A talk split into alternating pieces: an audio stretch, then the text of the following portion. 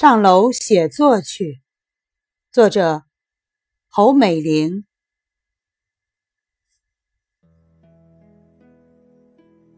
一九八九年，石黑一雄的长篇小说《长日留痕》出版发行。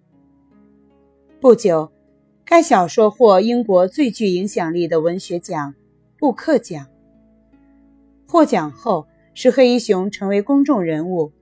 与此同时，著名导演伊沃里向他抛来橄榄枝，准备拍摄同名电影。其后两年中，他非常忙碌，不但要接受各种采访，还要参加各种研讨会。而为电影选角色、宣传、筹集资金，这些活动让他一度觉得恍惚，感觉自己不像作家，反而像一个商人。家里的电话响个不停，门口的拜访者赶也赶不走。每个电话似乎都很重要，每个会面仿佛都很关键，令他无法开口拒绝。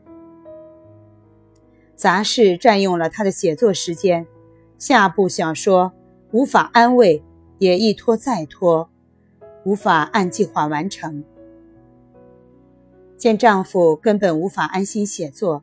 妻子洛娜·麦克道格尔觉得必须彻底改变现状，于是她不但承担了全部家务，还自觉担当了挡箭牌。只要电话铃声一响，她就会抢先接过电话，婉拒邀请或采访。然后她会对丈夫说：“这些事你不能做，去上楼写作去。”为了能让丈夫专心创作。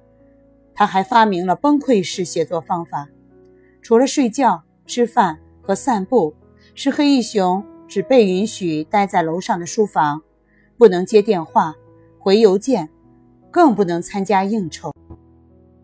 二零一七年十月五日，瑞典文学院宣布将诺贝尔文学奖授予作家石黑一雄。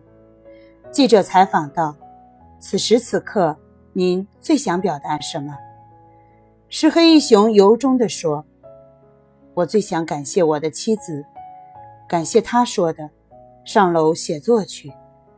如果不是她反复说这句话，我很可能每天都陷入杂事中不能自拔，更不可能写出好作品，当然也就不能获得诺贝尔文学奖了。”